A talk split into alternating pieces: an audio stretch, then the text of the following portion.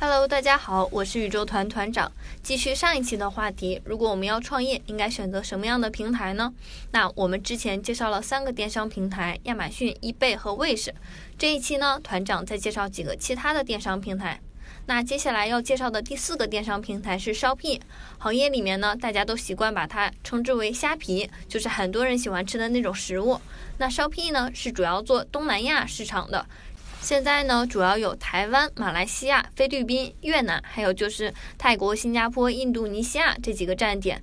那以台湾为例呢，女装、三 C 电子、家居用品、时尚饰品、男装是比较火的。品类，那想要进军这个平台的小伙伴们可以重点关注一下这个站点。那对于没有太多跨境经验的卖家朋友们呢，团长会推荐大家先开通台湾站进行尝试一下。如果做的比较好，那再开设其他的站点慢慢做大，然后可以辐射到更多的站点、更多的地区。那第五个要介绍的平台呢，就是速卖通。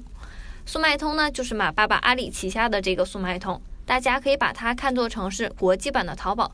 不过，速卖通在国外的地位是不如淘宝在中国的地位的。目前，速卖通主要是在俄罗斯和西班牙销售非常好，能排到第一的位置。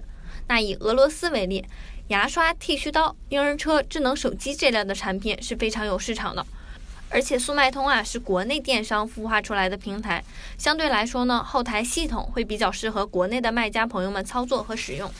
那团长列了几个行业里卖家朋友创业做的比较多的电商平台，其实还有很多的其他站点，比如说专注于电脑和数码产品的新蛋，被誉为印度版天猫的 Petmall，非洲版的淘宝 Kalimall 等等，还有很多的电商平台，团长就不一一介绍了。那如果大家有兴趣的话，可以私聊团长了解一下更多的信息。那至于如何在这些电商平台开店，大家也不需要担心。那每个平台是都会有客户经理的，按照客户经理的要求来填写相关的材料就好了。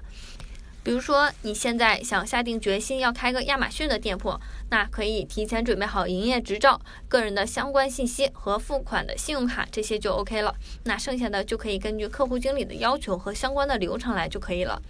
那上一节课和这一节课哈，团长主要讲了开店常见的一些平台，比如说亚马逊、易贝、卫士、烧批、速卖通。